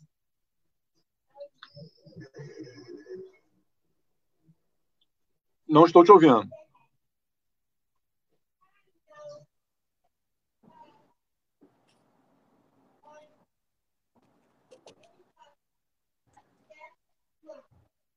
Você apertou alguma coisa aí? Quase foi. Não, não é a Babi, não. Alguém que abriu o microfone. Então vamos lá. Vamos passar aí para o Natanael, que esperou tanto para falar da outra vez. Natanael, aí em Mendes, quem é que está se movimentando junto com a gente para ajudar a gente a enfrentar a pandemia? Enquanto isso, a Babi acerta o microfone dela lá. Não, tá ótimo. Então, Flávio, aqui em Mendes a gente tem uma dificuldade né, de ter, de fato, pessoas atuando no combate ao coronavírus, né? Porque Mendes é uma cidade é extremamente despolitizada, então a gente tem essa dificuldade de trazer pessoas para o nosso lado, e como já disse também, né, é uma cidade majoritariamente bolsonarista, então a gente tem a questão né, de grande parte da população ela aderir ao não isolamento social e pedir a abertura do comércio, só que, por outro lado, né, obviamente, a gente consegue né, é, ter aliados nisso. Né? Um dos grandes aliados em Mendes né, é o Sindicato Estadual de Plenário de Educação, o CEP, né, que tem feito, é, tem feito cansativas campanhas né, de doação e arrecadação de alimentos, né, é, conseguindo bastante alimentos né, para a população periférica de Mendes. Né, é, também tem é, feito campanhas né, de conscientização é, para a permanência da quarentena, do isolamento social, da, do, da não abertura do comércio, né, de é da não subestimação da, da do Covid-19, né? A gente também tem né, o, aqueles atores né, que já são que são as igrejas, seja elas católicas e, e evangélicas, né, que atuam, na, que estão atuando uhum. também nessa linha de frente, né? Aqui mesmo a gente tem uma comunidade, é, uma comunidade religiosa é, grandiosa, né? Que eu acho que, enfim, não, pelo menos eu não estou vendo aderir né, nessa questão do, do contra o isolamento, pelo contrário, E tem né, a gente do pessoal que está é, fazendo de tudo aí, campanhas, campanhas de arrecadação de alimentos, né, junto com, é, com o sindicato, né, porque o pessoal Mendes é um, é um partido que tem muita composição de professores, né, só que de, é, de modo geral a gente tem uma dificuldade de captar né, é, a população de maneira geral, de ter né, atores de fato assim, é, atuando contra o coronavírus. Né? A gente tem muita dificuldade mesmo. É, acho que é uma realidade, é uma realidade do interior, né? pelo menos aqui em Mendes. Né? Eu vejo essa dificuldade, eu não sei nos outros municípios, mas pelo que eu conheço, mais ou menos, tem, também tem essa dificuldade. Eu acho que é hora da gente é, se unir né, é, é, contra isso, dizer fortemente né, que é, o negacionismo científico que a gente vive hoje, né, é o grande causador, né, é, do avanço da pandemia, né, o Brasil acabou de bater 1.200, né, aproximadamente 1.200 casos de, corona, de casos, né, de morte de coronavírus, ou seja, em 24 horas desde onde já foram 1.200. Então, enfim, eu acho que a gente vive uma, uma, uma conjuntura muito complexa e que a gente tem que cada vez mais né, fazer campanhas de solidariedade social, econômica, humanitária, é, para, enfim, tentar barrar ou amenizar essa questão do epicentro da, da, da pandemia no mundo, né, de forma geral. Isso aí, Natanael. Acho que um dos desafios que a esquerda tem nessa fase de reconstrução, de enfrentamento ao fascismo, é se reconectar com os trabalhadores, especialmente com os trabalhadores mais precarizados. E as ações de solidariedade não têm que ser encaradas, nem têm que ser desenvolvidas como paternalismo, não têm que ser desenvolvidas como solidariedade de classe. Os trabalhadores estão conseguindo se organizar, estão conseguindo fazer coleta de alimentos, estão conseguindo fazer mobilização, ajudando que aqueles trabalhadores que estão sem renda, que estão mais precarizados, também possam fazer isolamento social.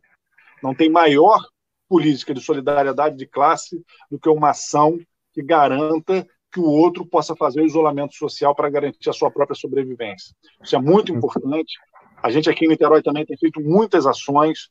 Nacionalmente, eu tenho é, participado de um mutirão chamado Mutirão do Bem Viver, onde a gente tem feito arrecadação de dinheiro e alimentos e tem feito distribuição não só de cesta básica com alimentos não perecíveis, não. Nós temos feito distribuição é, também de cestas de vegetais, com frutas, legumes, verduras, tanto para garantir uma alimentação balanceada para quem está em casa, quanto também para garantir que os nossos agricultores familiares sobrevivam, especialmente os agricultores que buscam uma agroecologia, que buscam uma produção orgânica e que nesse momento estão enfrentando dificuldade. Essa é uma ação que eu acho que é interessante porque a solidariedade entre os trabalhadores também da cidade do campo, envolvendo a agricultura familiar, envolvendo a agroecologia envolvendo, obviamente, quem está nas cidades é, precisando disso. A Ana Tavares está colocando aqui: precisamos de testagem em massa para controlar os assintomáticos. Concordo completamente, Ana. Se a gente não conseguir ter acesso a esses é, suprimentos mínimos, a gente não vai conseguir enfrentar o coronavírus no médio prazo. Agora já está difícil, o isolamento social é a única arma, mas daqui a algumas semanas ou daqui a alguns meses, a retomada do que está sendo chamado de novo normal vai, de, vai demandar testagem, vai demandar medição de temperatura, vai demandar adaptação nas realidades. Isso é muito importante. Então, Babi, tem um monte de gente falando aqui que em alguns lugares estão levando como se fosse vida normal, veraneio. É... Bom, como é que está aí em Paraty? Como é que estão? Quem está com a gente serrando fileiras na luta pelo isolamento social e como é que está a situação das comunidades indígenas e quilombolas? Isso é uma peculiaridade aí de Paraty, Angra e também de Mangaratiba, que é importante a gente estar analisando, até porque são populações mais vulneráveis, tanto pelo modo de vida comunitário, quanto também pela questão, né, no caso dos indígenas, aí, das defesas, etc.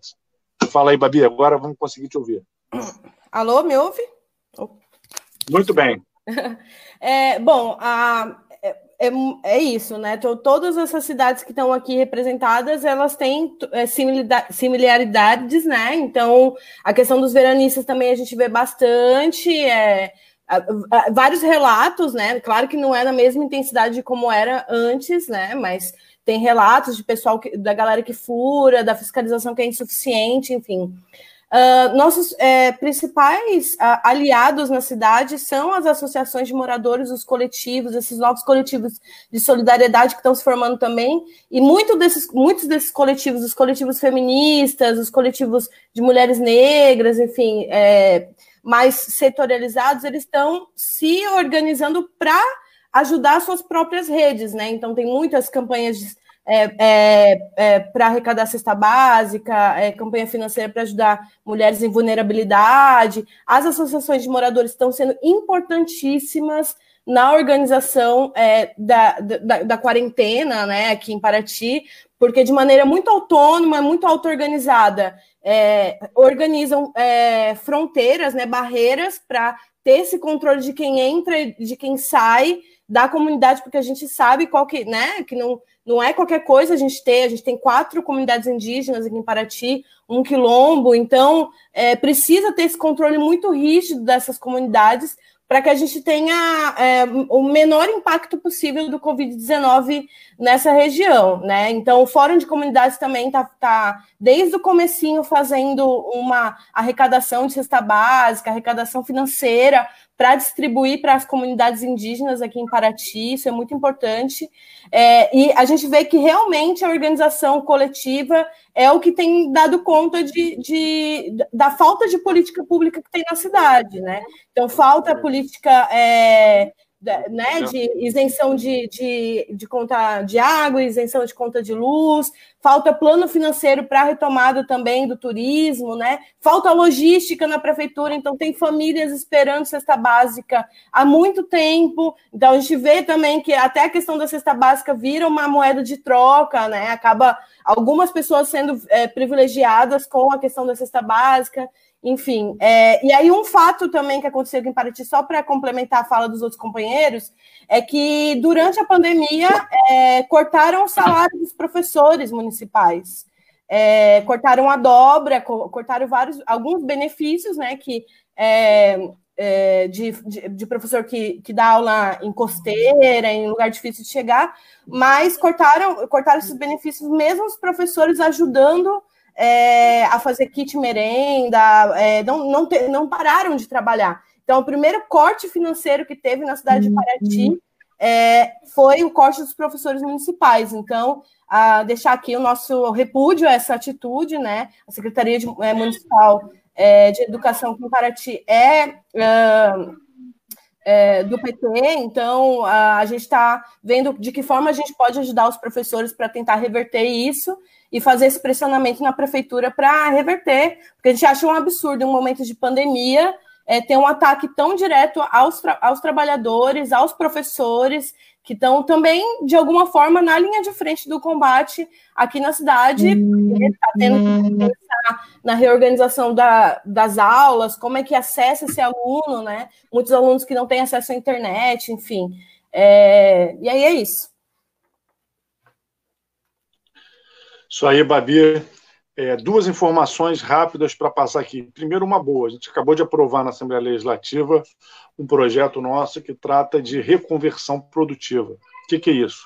A gente está num momento de crise, né, de pandemia, é, que tem levado, inclusive, ao, né, ao isolamento social, ao fechamento do comércio, de atividades econômicas, ao mesmo tempo que surgem novas demandas, demandas de máscara, demandas de respiradores para os hospitais, demandas de equipamentos de proteção individual. É, boa parte desse, dessas demandas a gente não tem produção no Brasil, pelo menos não em larga escala. E a gente está defendendo que o governo tenha uma política de reconversão produtiva. Como assim? Por exemplo, pegar os polos têxteis de Friburgo, de Petrópolis e colocar para produzir capote para os médicos, máscaras, equipamentos de proteção individual, fechar convênio com as costureiras das favelas, das escolas de samba, para que a gente tenha isso. Ou seja, você fazer uma economia de enfrentamento à crise. Ao invés de você enfraquecer o enfrentamento à crise com o fim do isolamento social, você faz um estímulo à reconversão produtiva. Vamos produzir aquilo que a gente precisa. Acabei de aprovar esse projeto de lei. É claro que ele depende do governo do Estado querer implementar, a gente não tem como impor uma política desse tipo ao governo do Estado, mas a gente tem como traçar uma diretriz e acabamos de aprovar essa diretriz reconversão produtiva. Se o Bolsonaro realmente tivesse um projeto de país que não fosse o ódio, ele, ao invés de mandar voltar a funcionar salão de cabeleireiro e academia de ginástica, ele estaria definindo, por exemplo, quais são os setores prioritários e como que eles têm que funcionar. A Dudora falou aqui da CSN, né, que não podem parar os alto-fornos, tem que continuar funcionando. Será que tem mais algum setor que era estratégico que continuasse funcionando? Se fosse, de que forma funcionaria para garantir a proteção desses trabalhadores? Testagem em massa? Medição térmica permanente? Para você conseguir manter funcionando os setores que são estratégicos do ponto de vista econômico, é, para enfrentar a própria crise, para garantir que é, os resultados da pandemia sejam menos impactantes na vida da população. Mas Bolsonaro não faz nada disso. Então, essa nossa política de reconversão industrial que a gente está defendendo para o governo do Estado vai nesse sentido. Termos uma economia para enfrentar a crise. A necessidade de máscaras, a necessidade de outras formas de equipamento de proteção individual vão permanecer durante meses, talvez anos. Não dá para a gente continuar importando isso da China se a gente pode produzir aqui. Isso é uma questão de sobrevivência econômica do Brasil e do Rio de Janeiro termos uhum. políticas de reconversão produtiva. Assim como a questão dos respiradores. A necessidade de ampliação dos leitos de UTI também não vai se esgotar em dois meses. Pode ser que em dois meses se reduza. Mas nós vamos precisar ampliar os leitos de CTI no setor público.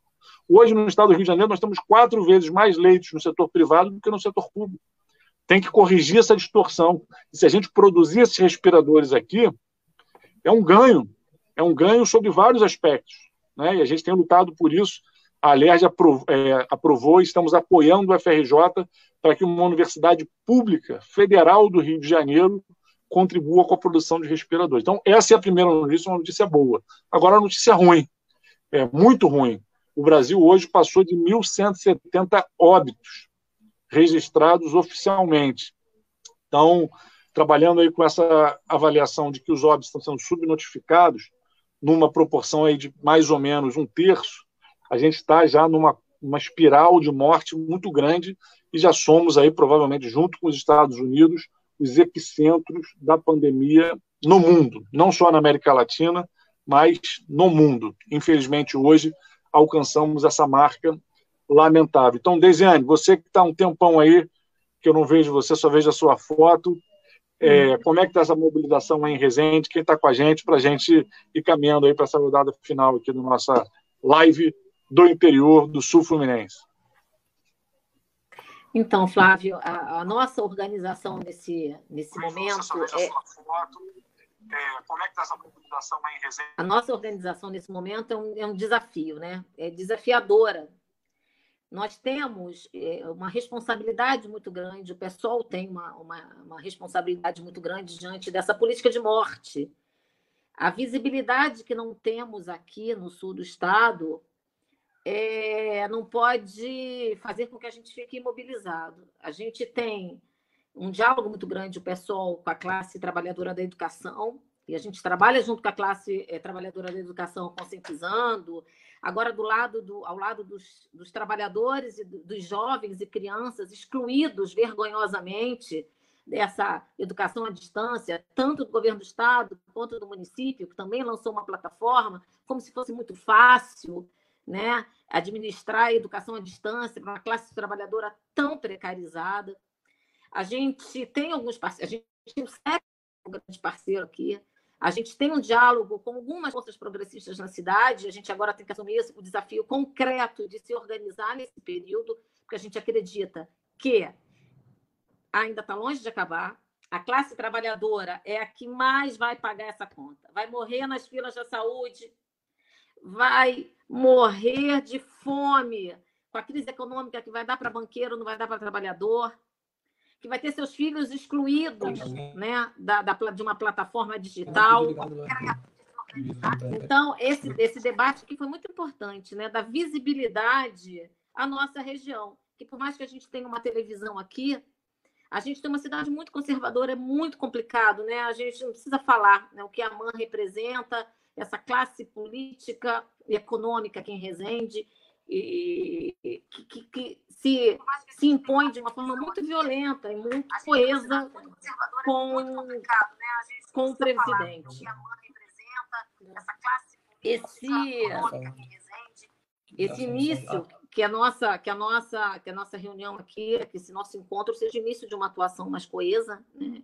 E que a gente possa, como a gente já faz com Barra Mansa, com o companheiro Peterson, com a querida Dodora, que é inspiração e ajuda o tempo inteiro, que a gente possa manter esses diálogos, trocar experiências e que a gente é, consiga se organizar, cada um com suas especificidades, mas se organizar para vencer é, esse grande desafio que é se organizar cada vez mais. Eu, e o Flávio, agradecer mais uma vez, grande parceiro, um grande parceiro nessa caminhada para uma educação mais justa, mais solidária e que a gente continue a manter esse contato, esse elo. Obrigado, Desiane e essa batalha na educação não tem sido fácil. A gente, desde o início da crise, se surpreendeu com o secretário querendo ser pioneiro e anunciando que o Rio de Janeiro ia adotar a educação à distância, num estado onde mais de 40% dos estudantes não têm acesso a computador e internet de forma regular. Então, evidentemente, a exclusão digital ia gerar uma exclusão educacional tremenda. É, dentre o anúncio do secretário de que ia adotar a educação à distância. E a chegada de material impresso na casa dos estudantes passaram dois meses. Passaram dois meses. Então, esses estudantes que não têm acesso à internet é, têm um prejuízo né, é, que ele é incomensurável, não tem como medir. E mesmo os estudantes que estão tendo acesso, como o secretário está insistindo na contabilização da carga horária de efetivo trabalho pedagógico, sem dizer como vai ser essa contabilização, isso vai ser uma disputa judicial que a gente vai fazer lá na frente, esse estudante que está acessando as plataformas está tendo uma engana que eu gosto. Porque, né, nesse caso, nem gostam, né? os estudantes nem gostam, mas está tendo política da enganação, porque é, o estudante não está tendo um planejamento com base nos parâmetros curriculares, o professor tem muita dificuldade para acessar a rede. Eu, por exemplo, estou aqui, vocês estão vendo, né? Os filhos passando, a esposa passando, está todo mundo dessa forma, ninguém está de férias. Nós estamos fazendo quarentena, é, trabalhando, tendo que cuidar de todas as tarefas da casa, é, e essa imposição de tentar se continuar o ritmo de trabalho como se fosse normal. Não é normal, né? É, então, o que tem se desenvolvido em termos de educação é algo que é, né, é, é balizado por uma série de dificuldades. Tem casas de família em que você tem, de repente, três pessoas em cada cômodo, dormindo em cada cômodo. É um quarto, uma sala, e tem seis pessoas na, na casa. Como é que essas pessoas vão fazer isolamento social e ter aula à distância? Nós estamos falando da realidade da escola pública, onde estão os filhos da classe trabalhadora, especialmente dos setores mais pobres da classe trabalhadora. Né? Alguém perguntou aqui na live como é que faz para fazer isolamento social na periferia. É difícil. É difícil mesmo. Garantir alimentação é o primeiro passo. Garantir suporte para as famílias que têm pessoas infectadas para fazer a, a quarentena fora de casa é outro, é básico. Os municípios têm que fazer espaços de acolhimento. Não é para quem está com caso grave, esse tem que ir para o hospital. Mas quem está infectado com sintomas leves tem que ir para um espaço de acolhimento para ser monitorado, para que se agravar, levar para o hospital. E se não agravar, para não contaminar a família inteira. Porque às vezes o primeiro a pegar a doença na família não tem sintomas graves, não precisa ser hospitalizado, mas o outro tem, e é o outro que morre. Então, você evitar esse contágio é fundamental. E aí, essa é uma outra medida. As prefeituras têm que garantir. Se as prefeituras não fizerem, nas comunidades que tiverem associação de moradores, que tiverem é, escolas de samba, que tiverem espaços públicos coletivos, é importante que se faça uma adaptação para garantir o isolamento das pessoas é, que estão com sintomas e que não podem ficar nas suas casas e nas suas famílias. Alimentação e garantia de quarentena para quem está infectado são as medidas mais básicas para garantir o direito à vida da população trabalhadora. E acesso à água, que tem sido uma, uma luta da bancada do pessoal muito grande, porque muitos municípios têm dificuldade no acesso à água. Então, Dodora, fala para gente, aí na gloriosa Volta Redonda, de tantas lutas, quem são os parceiros aí nessa batalha? Então, Flávio, é, primeiro eu queria dizer que essa política de se atingir, é, tem que, atingir, que ter tantos por cento de leitos vagos e, e tantos por cento atingidos é uma política muito esquisita. Quer dizer, então, se tiver esses percentuais, aí pode ser é, é, abrir mão do isolamento social. Então, é abrir mão do isolamento social para que esses percentuais aumentam, né? É uma coisa meio maluca isso, que é o que o prefeito aqui está falando muito. É, com relação é, a, ao ensino à distância aqui, eu não poderia deixar de falar, está uma confusão, entendeu? Porque a prefeitura, é, o CEP está com dois problemas. Primeiro, que eles queriam entregar quentinha na casa dos alunos. E aí, o, entregar não, tinha que buscar. Se na, na, casa tivesse só um aluno, então só aquela família só receberia uma quentinha. O CEP deu uma batalha em cima disso, conseguiu reverter. Agora são as cestas, é, as cestas básicas é, para os alunos, mas essas cestas é, é, a escola é que tem que definir o critério. Então, isso está um problema muito sério para o diretor da escola. E com relação a, ao ensino à distância, os professores estão sendo massacrados, eles estão trabalhando mais de 15 horas por dia para poder conseguir é, cumprir é, as tarefas que a prefeitura está dando, e tem mais: as equipes pedagógicas entram nas salas para fiscalizar se eles estão fazendo certo.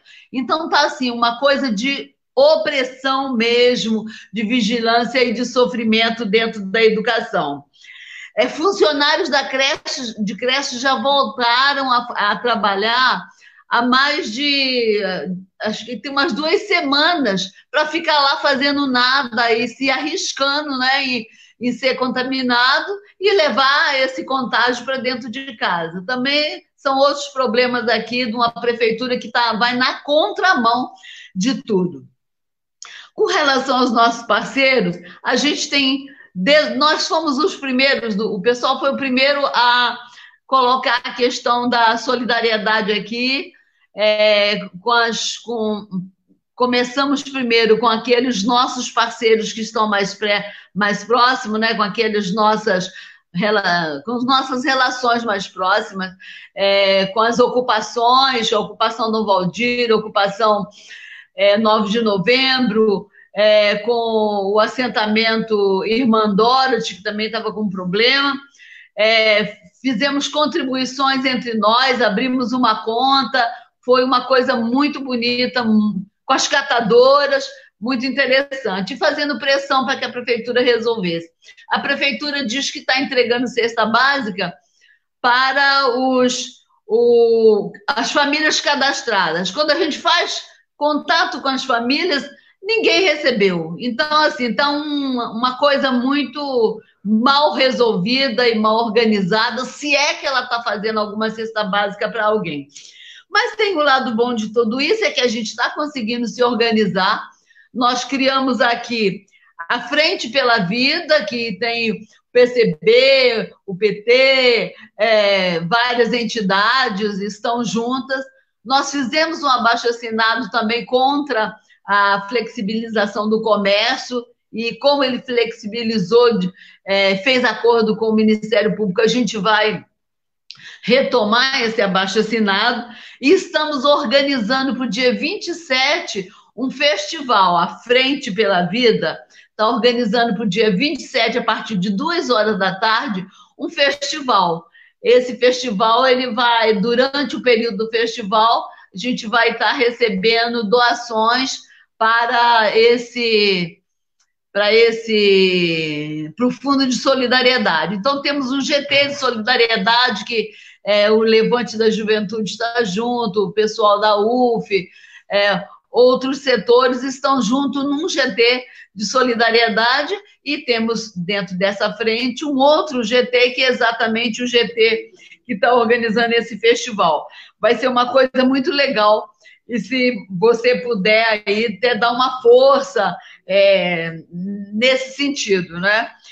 É, vai ser muito importante esse festival para, inclusive, é, avançar nessa, nessa, na ampliação dessa solidariedade. É, dentro ainda desse aspecto de solidariedade, nós temos assim é, é, um, um, grupo que adquire cestas básicas do, do, do, do assentamento, né, do MST, e, e, e, vamos também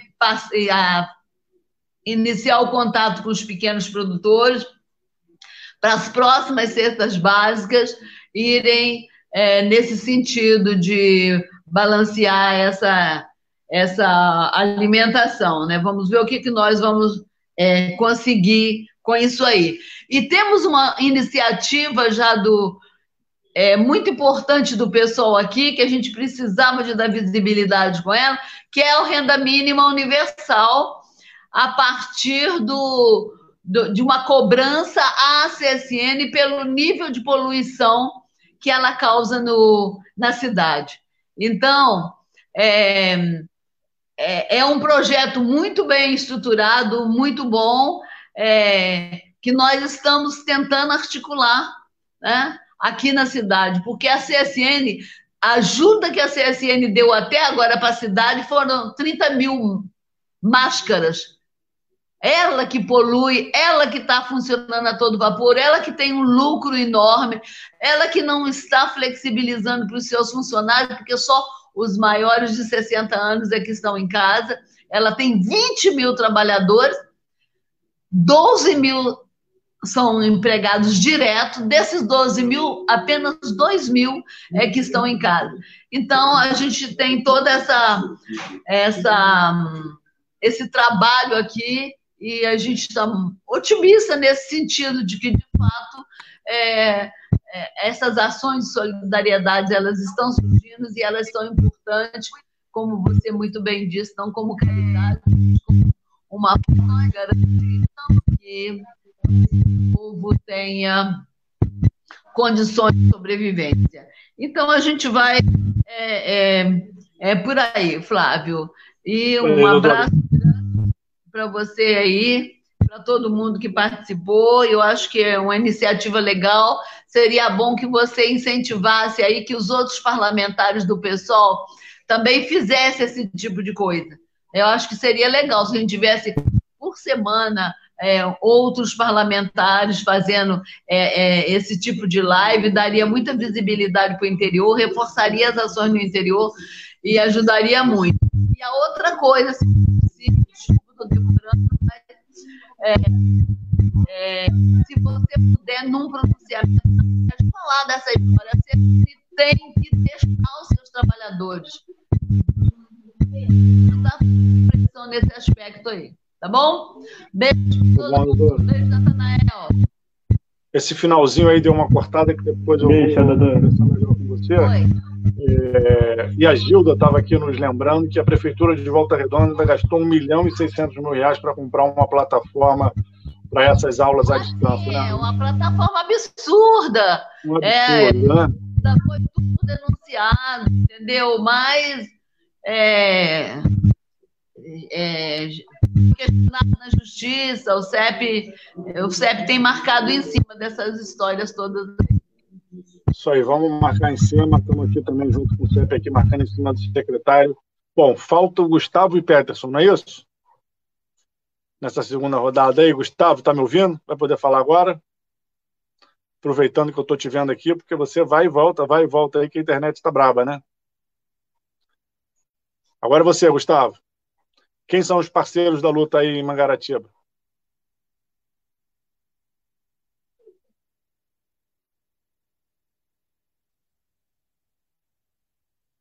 Gustavo, tá ouvindo, Gustavo? Faz um joinha aí. Bom, Gustavo não está nos ouvindo, então também não deve estar tá conseguindo falar.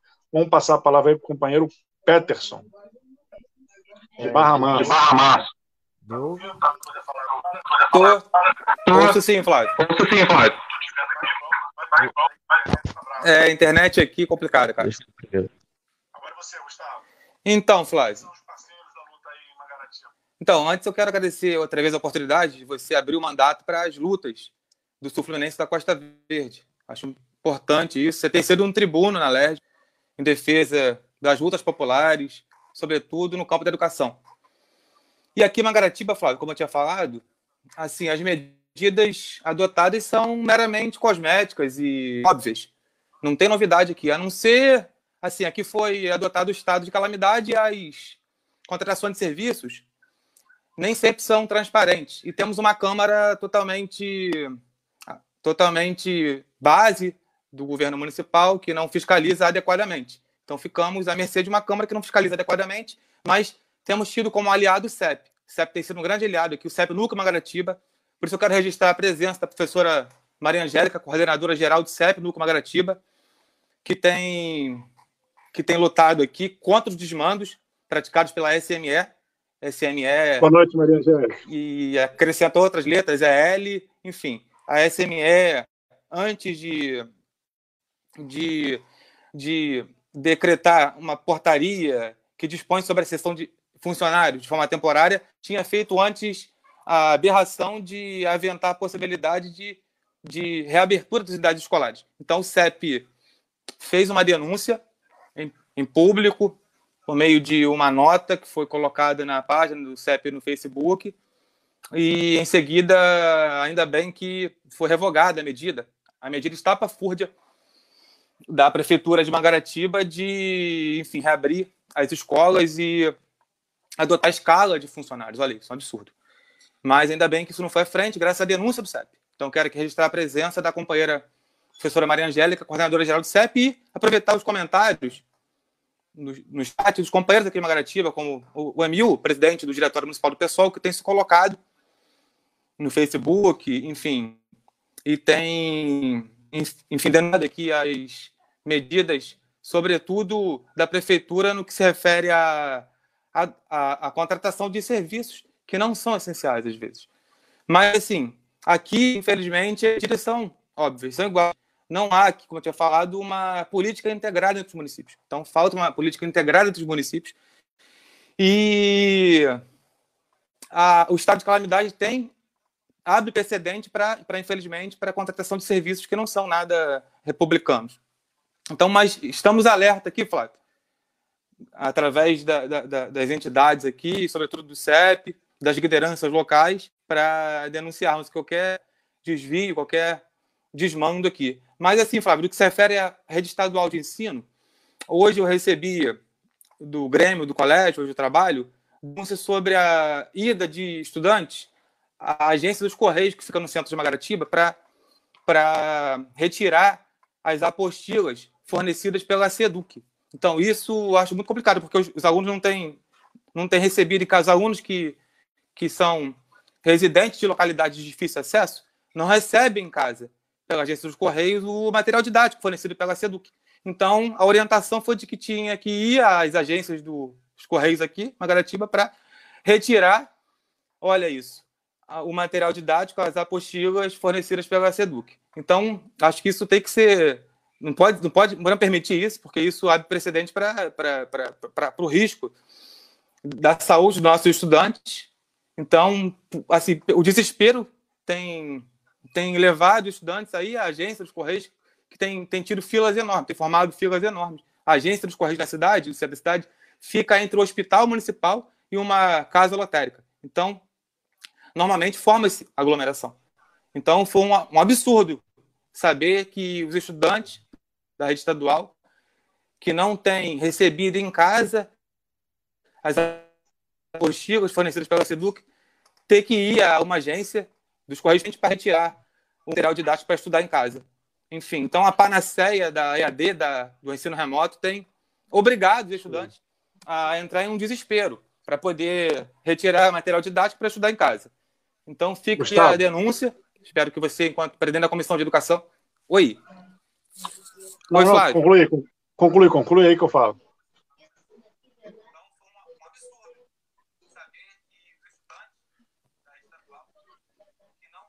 Pode concluir, Gustavo. Enfim, Flávio, então, assim, então eu termino aqui, agradeço mais uma vez a oportunidade de poder representar aqui o pessoal de Magaratiba, agradeço a oportunidade outra vez, e foi importante o giro aqui entre as lideranças dos municípios do Sul Fluminense da Costa Verde para podermos compartilhar aqui as demandas e angústias e urgências tiras aqui dos municípios. Mas seguimos em frente, seguimos na luta Obrigado pela oportunidade outra vez. Valeu, Gustavo. Queria pedir, cara, se pudesse falar com os alunos, falar com todo mundo, se puder filmar essas situações e mandar para a gente, é muito importante. é muito importante que a gente tem dito que a resistência, a preservação da vida tem que estar em primeiro lugar. Qualquer política educacional tem que estar submetida à preservação da vida. Então, Peterson, a bola agora está a bola agora está com você.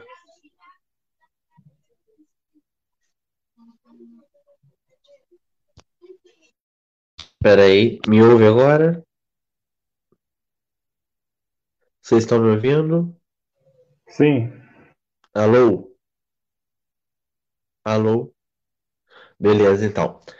É, Enfim, nesse trágico dia né, nacional, a gente teve mais de milhares de mortos, né? Batemos um novo recorde, uma notícia lastimável.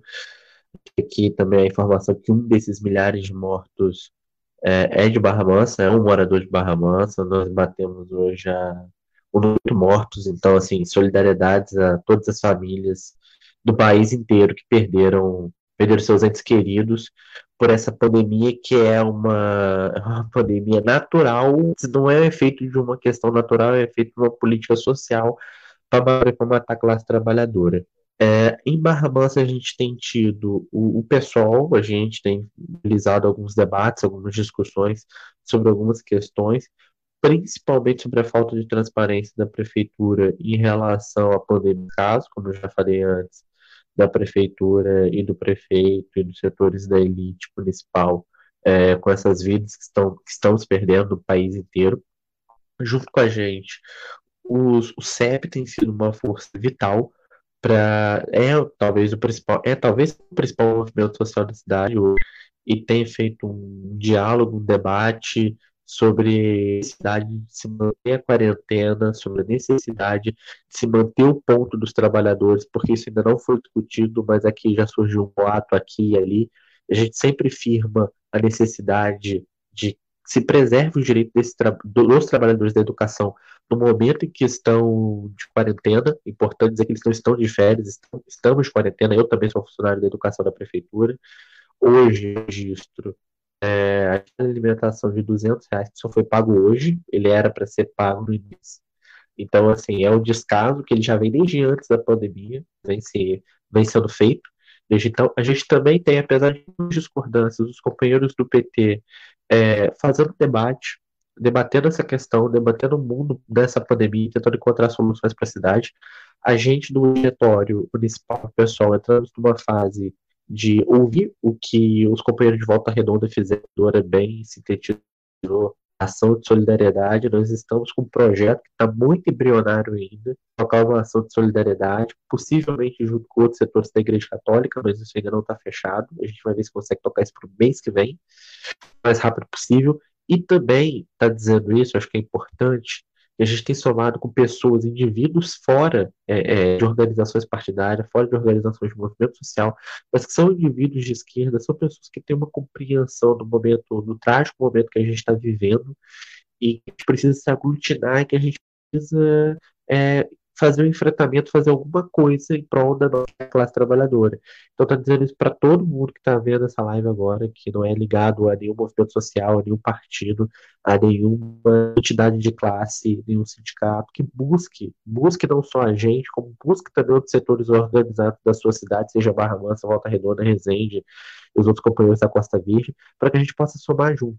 Pra, a gente tem uma ação bem legal para ilustrar isso, é que no início dessa semana a gente vou revelar o nome da pessoa, recebeu uma proposta de um cidadão é, que queria tocar um projeto de querendo tocar um projeto da cidade em relação a uma quebra de decoro parlamentar do vereador, o senhor Elton Pires, vereador de Barra, que postou no seu Facebook oficial uma arte organizando uma carreata é, da semana passada, ou seja, um ato que era para acontecer no sábado, o ato não aconteceu, a polícia fechou a Praça da Matriz, mas o vereador fez isso, um cidadão, uma pessoa que não é ligada ao pessoal nem nenhum outro mandou esse e-mail, quer continuamente, nós estamos analisando e estamos em processo de construção coletiva, não só essa ação, como outras ações.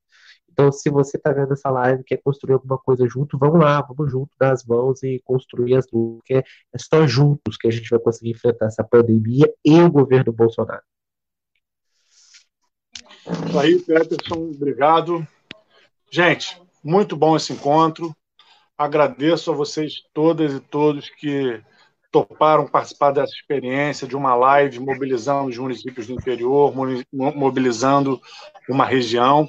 A gente não tem dúvida que as políticas públicas têm que ser desenvolvidas têm que ser pensando os territórios de forma integrada e a gente tenta integrar a resistência quando a gente faz um encontro como esse. Então, Desiane, Dodora, Babi, Peterson, Natanael, Gustavo, um beijo a todos vocês, a todos e todos que nos acompanharam.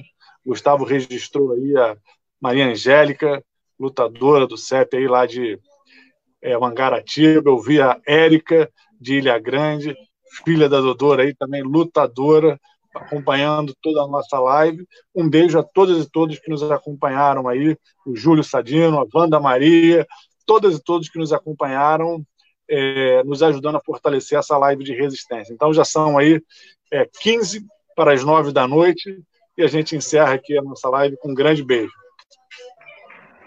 Obrigado, gente, por todos. Valeu, força na luta. Vamos integrar as resistências. Obrigado, companheiro. Estamos juntos.